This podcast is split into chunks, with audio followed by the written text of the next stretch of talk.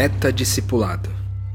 Essa é mais uma iniciativa do Metanoia para o Reino de Deus e eu, eu sou Rodrigo Maciel, missionário no Novo Mundo e seu mentor online.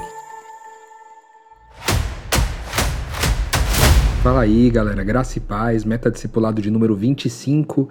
A gente tem publicado aqui alguns episódios com um pouquinho de atraso devido às novas rotinas aí, como vocês que acompanham o nosso Metanoia aqui, sabem que a gente está vivendo é, novas dinâmicas de vida aqui em relação a, a, trabalho, a desenvolver atividades econômicas em função do período que a gente está vivendo.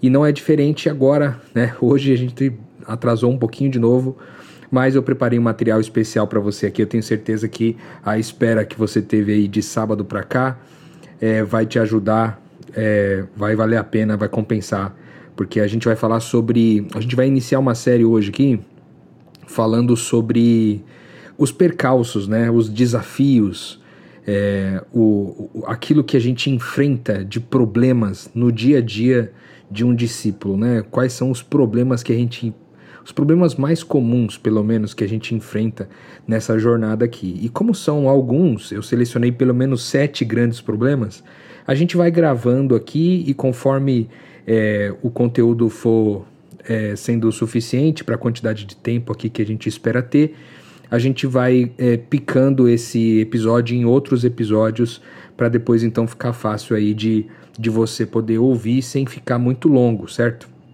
A ideia hoje então é a gente tentar falar de cada um desses percalços, né, cada um desses desafios e como que a gente tem é, uso, é, feito uso né, de ferramentas né, do Evangelho para que a gente possa lidar com essas questões aí, certo? A primeira delas que eu queria trazer para vocês é uma guerra que a gente enfrenta dentro da nossa mente. Né? Uma vez que a gente decidiu viver o discipulado, decidiu viver essa jornada tão diferente, então inicia-se uma guerra muito forte na nossa mente é, e por várias razões. Né? A, primeira, a primeira é, característica dessa guerra na mente é uma guerra entre aquilo que você está vendo e a fé. Né? A gente costuma dizer que a incredulidade não é o cara que não crê em Deus, o incrédulo, né? Não é o cara que não crê em Deus. O incrédulo é aquele que crê no que vê. Nós que, que cremos no Evangelho, nós vivemos pela fé, nós vivemos com base no invisível. E esse invisível ele está onde? Né? Esse invisível está naquilo que Deus disse, naquilo que Deus é, naquilo que nós somos nele, naquilo que nós cremos com base no que ele disse a nosso respeito, no que ele revelou no nosso coração. E essas coisas são invisíveis. É invisível o fato de que você é um filho de Deus, é invisível o fato que você é, é um pequeno Cristo, é invisível o fato de que você participa de quem Deus é. É invisível o fato e, e de que toda essa vida que você experimenta aqui, essa experiência humana que você tem, é uma experiência que você, que você tem no corpo, mas de um espírito que foi é, que é divino, né? Esse Espírito Santo que nos habita e que nos faz ser Ele, certo? Então tudo isso são, são verdades que a gente assume pela fé. E por isso aqui já começa o grande desafio. Por quê? Porque nós, desde o momento que a gente nasceu na barriga da nossa mãe, a gente cresceu aprendendo a crer nas coisas que a gente vê, certo? A gente, a primeira pessoa que deu um tapinha ali na nossa nosso bumbum quando a gente nasceu pra gente chorar, essa pessoa possivelmente cria no que via apenas. E aí a partir dali foi só degringolando, né? Como todo ser humano cresce crendo nas coisas que vê, cresce crendo nas suas percepções, nos seus sentidos. A gente já beliscou esse assunto da fé muitas vezes aqui no Metanoia. Mas hoje a ideia é a gente é, fazer, trazer é, de, uma, de um outro prisma, né? Que é o prisma do, do problema mesmo que a gente enfrenta como discípulo no dia a dia, cara.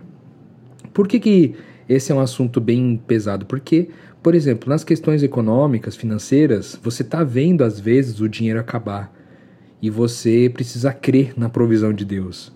Você está vendo que as coisas, os projetos que você começou a empreender estão dando errado e você precisa crer naquilo que Deus te revelou como primeira palavra. Você está vendo que as coisas estão, é, que a sua saúde está piorando, que seus amigos estão te deixando para trás e você precisa continuar crendo no invisível. Isso é muito difícil, cara. É muito difícil. Eu diria para vocês assim, ó, que é uma das coisas mais difíceis na vida de alguém que decidiu ser discípulo de Jesus Cristo, cara. Porque aquele texto que diz, né, é, do Velho Testamento que fala assim, mesmo que não haja boi no curral, né, mesmo que o fruto da oliveira minta, mesmo que eu olho para as pastagens e vejo que está tudo vazio, que não tem plantação, que a plantação não está dando fruto, ainda assim eu vou crer, né? ainda assim eu vou me alegrar no Senhor, eu vou me alegrar naquilo que é invisível, eu vou me alegrar em quem Deus é, né? mesmo vendo que está tudo dando errado. E cara, a gente vai ver isso muitas vezes na nossa jornada. A gente vai ver tudo dando errado. A gente vai ver que as coisas estão tipo totalmente fora do lugar. A gente está vendo que que as pessoas que a gente ama, né, os nossos amigos, os nossos cônjuges, muitas vezes estão nos deixando para trás. E a gente está pensando assim, cara, eu tô vendo isso, eu tô presenciando isso, mas ainda assim eu creio naquilo que é invisível. Cara, é muito difícil. A gente fala muito de fé, né? Eu acho que o cristão fala muito de fé, mas ele conhece pouco o que fé significa, cara. Porque é isso. Na hora que entra esse embate entre o que eu tô vendo e aquilo que Deus disse, eu preciso combater né, essas mentiras com a verdade. Eu costumo dizer que a verdade ela é invisível aos olhos, porque a verdade ela está num lugar onde os olhos não podem acessar, os sentidos não podem acessar. Por quê? Porque aquilo que eu vejo, aquilo que é, aquilo que eu vejo, aquilo que eu sinto com os meus sentidos, ele ainda precisa passar por um processo de narração, né? E, e eu aprendi a narrar a vida do jeito que a vida é e não do jeito que Deus disse muitas vezes que a vida é, né? Do jeito que eu percebo que ela é. Então essas narrativas elas nos prejudicam demais. Por isso que os nossos filtros, né, no caso nossos olhos, nossos ouvidos, né, os nossos sentidos como um todo, eles muitas vezes nos traem, né, porque é, aquilo que eu percebi com os meus olhos vai passar por um crivo de narração dentro da minha mente, e esse crivo de narração da minha mente é que vai determinar se aquilo que eu vi é, está de acordo com a verdade ou não. Então não quer dizer que tudo que eu vejo é mentira, mas o que quer dizer é que tudo aquilo que eu estou vendo precisa passar pelo crivo da fé para então tomar um significado correto, né? Porque a narrativa pode impactar e prejudicar tudo, entende? Então, acho que o primeiro caminho aí é a gente combater a mentira com a verdade. E como que eu faço isso?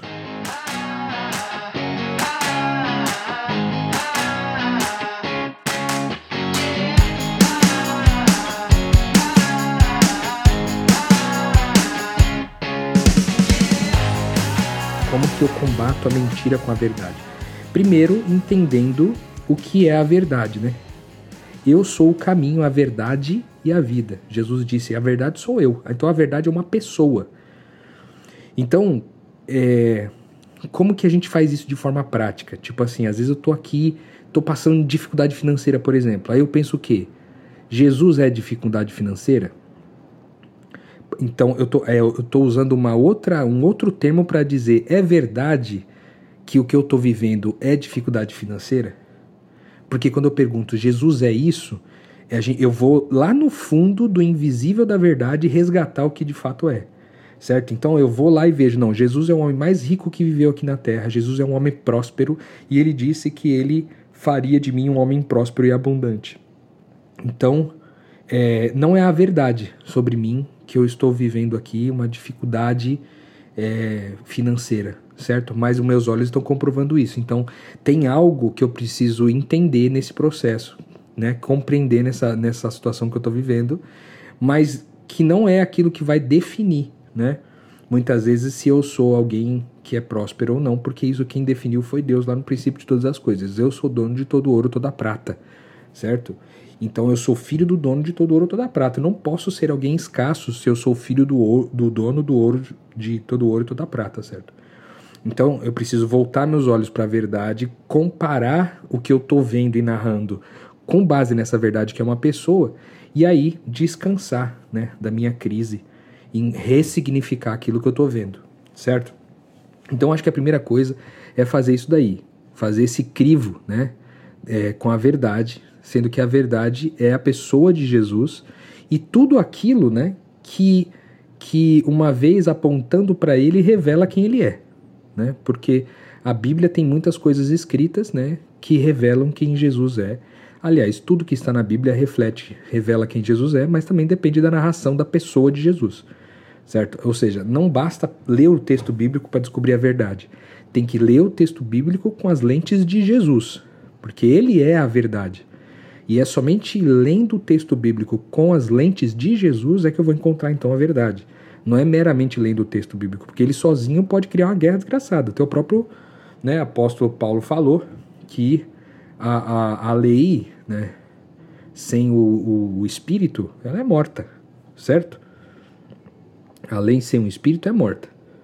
Então, na hora de eu buscar essa verdade aí, eu preciso considerar isso, certo? Então, enquanto tá rolando essa guerra na minha mente entre o que eu tô vendo versus o que eu creio, né? Eu sempre jogo por crivo do Cristo para entender se Jesus é aquilo que eu tô vivendo e se não é, o que que Jesus é naquela circunstância, naquela ocasião, e aí eu encaro essa guerra na mente de um jeito um pouco diferente, certo?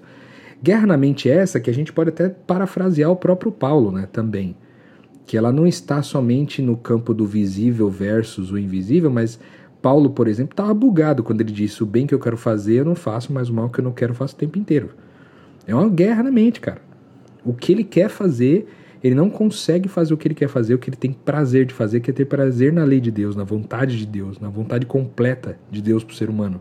Mas ele também não dá conta de fazer isso porque ele vê que tem uma outra lei que opera paralelamente a ele, que é a lei do pecado, que nada mais é do que a lei da incredulidade, a lei da mentira, certo? Então, é, uma, é, um, é um desafio bem grande a gente encarar esse desafio, mas a gente tem essa ferramenta da verdade, da pessoa, do Cristo, que a gente chama de crivo do Cristo, que vai ajudar. Cristo é isso aí, então, se ele é, amém. Se ele não é, então você ressignifica, certo?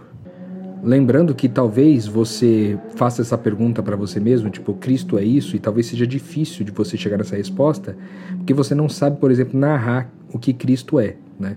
E aí vem esse esse crivo subordinado que eu vou passar para você, falando de quem Cristo é, né, para facilitar de repente essa sua avaliação. Então, a gente vai dividir Cristo em duas partes, né? É, no espírito dele e na, na imagem dele, certo? No espírito e na imagem. No espírito, ele é sacrifício, entrega e oferta em favor do irmão. Ele é amor, ele é amar, ele é, é nós, ele não é eu, beleza? Então no espírito dele tem isso. Quando eu faço essa pergunta, né? É, isso aqui que eu estou vivendo é sacrifício, entrega e oferta em favor do meu irmão, eu já vou resolver várias coisas, cara. Mas pode ser que eu não resolva tudo. Então eu vou na, na, no crivo da imagem né, do Cristo. O que, que é a imagem do Cristo? Cristo ele é vontade, verdade, bondade e beleza. Essa é a glória de Deus em Cristo, certo? Então, quanto mais aumenta vontade, verdade, bondade e beleza em nós, mais Cristo é visto em nós, mais Deus é visto em nós, então as pessoas podem testemunhar visível, visivelmente quem Cristo é, beleza? Então, é, aquilo que você está vendo é verdade, ela é vontade, né? é movimento, ela é bondade de Deus, ela é a beleza de Deus, ela reflete todas essas coisas, então ela tem mais semelhança com a verdade. Então, fazendo um resumo, né, o crivo do, do Cristo no espírito é sacrifício, entrega e oferta em favor do irmão, e no crivo da imagem é uh, vontade, verdade, bondade e beleza, certo? Isso são são é, princípios universais. Quando você faz essa pergunta, você está acessando essa pergunta em qualquer lugar do mundo, a sua resposta muito provavelmente vai ser parecida entre as pessoas. É lógico que, é, como é um crivo onde o espírito atua nesse crivo, é, ele pode é, representar coisas diferentes em diferentes contextos porque o espírito ele é multiforme e ele não, não necessariamente ele vai agir igual com todo mundo beleza? Então, para você, nesse momento, você está diante de uma situação, você fala assim: isso aqui é vontade, verdade, bondade, beleza? Talvez para você possa significar que sim, mas pode ser que uma outra pessoa, numa mesma circunstância, no outro lado da cidade, signifique uma outra coisa. Então a gente precisa descansar no fato de que o Espírito de Deus nos habita e ele vai dar para nós toda a orientação necessária para a gente dar esses próximos passos, certo? Então, uma vez que eu fiz esses, esses crivos aí, né, do Cristo, sendo do espírito dele ou da, ou da glória dele, Uma outra coisa que a gente pode fazer é, é pensar o seguinte: é, aquilo que eu vou fazer agora, aquilo que eu decidi de fazer nesse momento, se Jesus voltasse nesse momento, ele me encontrasse fazendo isso, era assim que eu gostaria de ser encontrado por ele? Então, essa é uma pergunta muito massa, cara. Eu gosto muito disso. Tipo assim, eu tô agora gravando o episódio do Metanoia. Pô, eu gostaria que Deus me encontrasse fazendo exatamente isso aqui. Se ele viesse nas nuvens dos céus hoje, né? Ou se ele me, me buscasse através da morte, né? No sentido de, de que a minha existência humana se encerra aqui agora, né? É, eu gostaria de ser encontrado assim, gravando o episódio Metanoia? Eu diria para você, seguramente que sim. Então, nessa guerra da minha mente, que muitas vezes, antes de gravar o episódio aqui, eu tô lidando com ela do tipo, cara, gravo ou não gravo isso? Eu tô sem força, eu tô sem energia. Gravo ou não gravo? Cara, faça essa pergunta. Se Jesus voltasse agora, eu gostaria de ser encontrado desse jeito? Então, certamente, é, esse desafio seria é, resolvido.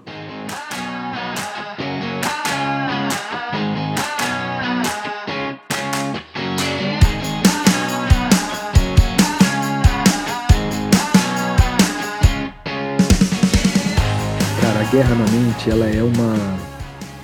Ela é muito desafiadora. Eu, eu selecionei ela para ser a primeira coisa para a gente falar aqui, porque realmente é um dos problemas mais difíceis que eu enfrentei aqui na minha jornada.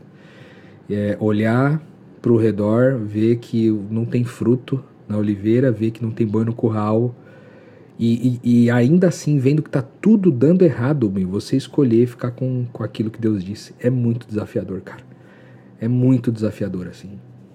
E, e eu não sei, eu pensei de, de, de ir caminhando para a gente encerrar esse episódio hoje, porque eu acho que já é conteúdo suficiente para você para você meditar aí, sabe? Eu poderia entrar aqui no segundo aspecto, é, mas eu acho que para essa semana tá suficiente. Eu acho que você voltar para o seu contexto agora e pensar nisso, pensar em todas as coisas que você tem crido é, todas as coisas que você tem acreditado porque você viu e as suas avaliações te levaram a acreditar e a crer nisso, para você repensar, sabe, meu?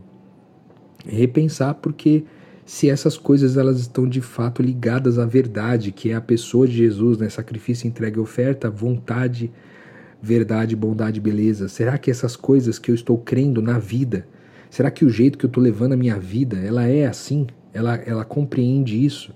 Eu estou fazendo essas perguntas para você, entendendo que você que escolheu ouvir esse material do Metadiscipulado é alguém que admira Jesus ao ponto de querer caminhar com ele é, e dedicar a sua vida em se tornar ele a cada dia, né?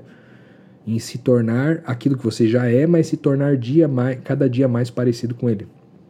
Então, eu vou dizer para você, cara, é necessário que você é, reavalie, sabe? reavalie as coisas que você acreditou, que você creu, porque como a gente passou a vida inteira, desde que a gente nasceu, crendo numa determinada coisa, é, porque é, nossos pais disseram assim, nossos amigos na escola, nossos vizinhos, nossos parentes, é, na, naquilo que a gente estudou na faculdade, nos trabalhos que a gente teve ao longo da vida, a gente lidou com gente incrédula a maior parte do tempo, certo? Pessoas que creem no que vem e narram coisas a partir do que vem.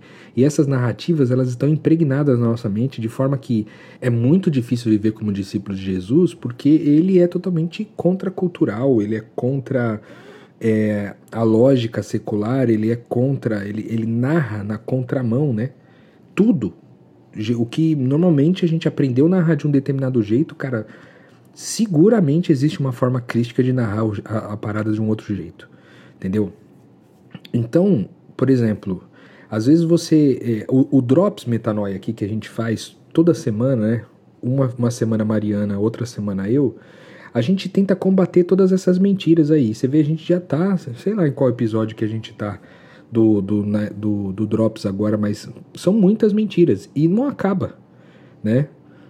A gente criou em muitas mentiras a vida inteira. A gente criou que a gente é sozinho nesse mundo, a gente criou que a gente é escasso, a gente criou que Deus não se importa comigo, a gente creu que Deus está ocupado demais com as coisas, e, e todas essas crenças, elas vão nutrindo nossos pensamentos, né? E portanto nutrindo também nossas emoções e nossas ações e tudo aquilo que a gente faz. E, e refazer, renovar essas crenças, renovar nossa mente é fundamental no processo de se tornar discípulo de Jesus, cara. Porque se você não tiver a mente de Cristo, não dá para você viver como Cristo, entende? E não é um esforço que você tem que fazer para ter essa mente de Cristo, não. É um, é um esforço que você faz como um privilégio para alcançar essa mente que já é sua. Porque até agora você está vivendo com uma mente que foi formada pela incredulidade das pessoas à sua volta. E não pela mente de Cristo que foi te dada desde a da origem de todas as coisas. Então você recebeu essa mente, mas durante toda a sua vida você foi aprendendo coisas diferentes. E eu, particularmente, acho que isso foi muito bondade de Deus para nós, ele nos fazer desse jeito. Nos dar um, uma mente, nos dar a mente dele, né? e deixar que a gente viva com a nossa, formando as nossas crenças e os nossos pensamentos de acordo com a nossa vontade ao longo de muitos anos, para que quando a gente conhecesse, então, acessasse essa mente de Cristo, a gente pudesse então fazer uma escolha. Porque o reino de Deus é sobre é, ter a possibilidade de fazer o mal, ter a possibilidade de viver de forma egoísta, ter a possibilidade de viver só para mim e fazer uma escolha de ser o Cristo vivendo sacrifício, entrega e oferta, vontade, verdade, bondade e beleza para todo sempre. Meu Deus do céu, eu acho maravilhoso isso, cara. Deus é muito bom por ter dado pra gente esse estilo de vida. Então as pessoas às vezes sofrem ao dizer, pô, Eva pisou na bola lá e a gente tá pagando preço até agora. Eu não concordo com isso, cara. Eu acho que tudo que a gente viveu não estava fora dos planos de Deus, inclusive o tombo do, dos nossos primeiros pais, para que a gente pudesse viver essa escolha de tendo acesso à maldade, tendo acesso à incredulidade, tendo acesso apenas às nossas narrativas, a gente pudesse olhar para tudo aquilo que Cristo disse e fazer uma escolha. Né? Ser intencionais na nossa escolha. Porque se a gente fosse só robôs reproduzindo so, é, é, a tudo aquilo de bom que Deus é, a gente, não, a gente não poderia ser Ele, a gente não poderia participar de quem Ele é, porque a verdade sobre Deus é que Ele tem toda a condição de fulminar cada um de nós a qualquer momento. E tendo essa condição de fulminar cada um de nós, Ele escolhe a bondade ao invés disso. Então, Ele está treinando a gente para ser igual. Então é assim que a gente lida com a guerra na nossa mente. Eu vou compartilhar com vocês a guerra da mente no momento no meu momento. Eu gravei um episódio para vocês na semana passada sobre o que eu estou fazendo aqui com Uber, né? Trabalhando, levantando a renda com Uber para poder pagar minhas despesas aqui em São Paulo. Enquanto é, as pessoas que ofertam para mim é, estão indispostas nesse momento, ou indisponíveis, ou talvez é, prendidas a outras coisas nesse momento. Eu não vou pesar para os meus amigos para que eles doem para mim, e nem para as pessoas que conhecem meu trabalho. Eu vou fazer como o Paulo fez, é, fazendo outras formas de renda, trabalhando muitas horas, né? Porque daí no final das contas eu tenho que trabalhar e continuar vivendo a missão de Deus e juntando essas duas coisas, fica muito difícil, fica muito cansativo, né? Mas a gente continua fazendo isso para não pesar, né? Para os nossos irmãos. E eu confesso que é, a guerra na minha mente é eu estou vendo a rotina que eu estou tendo, né? Eu estou vendo a rotina do Uber, eu estou vendo que uma parte significativa das minhas doações pararam de chegar. Eu estou vendo isso, certo? E ainda assim eu, pod eu poderia falar, pensar o quê? Ah, Deus me abandonou, estava fazendo o trabalho de Deus, Deus simplesmente virou as costas, Deus não se importa comigo, porque se Deus se importasse, Ele mandaria mais gente para doar, Ele faria com que as pessoas fizessem né, doações lá para nós no nosso Pix, inclusive deixo mais uma vez o Pix aqui, né, pixnaestrada.gmail.com. É, as pessoas fariam essas doações e eu estaria despreocupado. Eu poderia simplesmente fazer isso, exigir o direito, né? Diante de Deus e dizer: Deus, qual é o seu problema, mano? Tô aqui trabalhando para você e você não, não, largou de mão mesmo, né? me deixou na mão aqui. Poderia pensar isso, certo? Mas o que, que eu estou entendendo? Eu estou entendendo que nesse momento não é necessário que eu empenhe tanto esforço em reconciliar as pessoas que estão próximas a mim. E que todo o empenho que eu tenho que entregar é para estar nessa atividade remunerada e as pessoas que eu encontrar e que estiverem dispostas a receber alguma semente do reino de Deus nesse processo, que, que elas recebam. Então entende como que, diante do mesmo fato que é, o Rodrigo agora vai ter que trabalhar com Uber.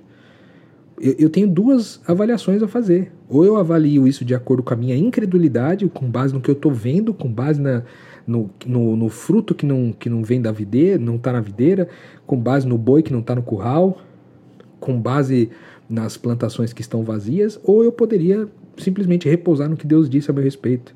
Rodrigo, tu é um homem próspero. Eu quero, é, eu sei os pensamentos que eu tenho sobre você, são pensamentos de te produzir o bem, são pensamentos de te dar um futuro, de te dar um, um, uma vida próspera e abundante, e não de fazer você sofrer.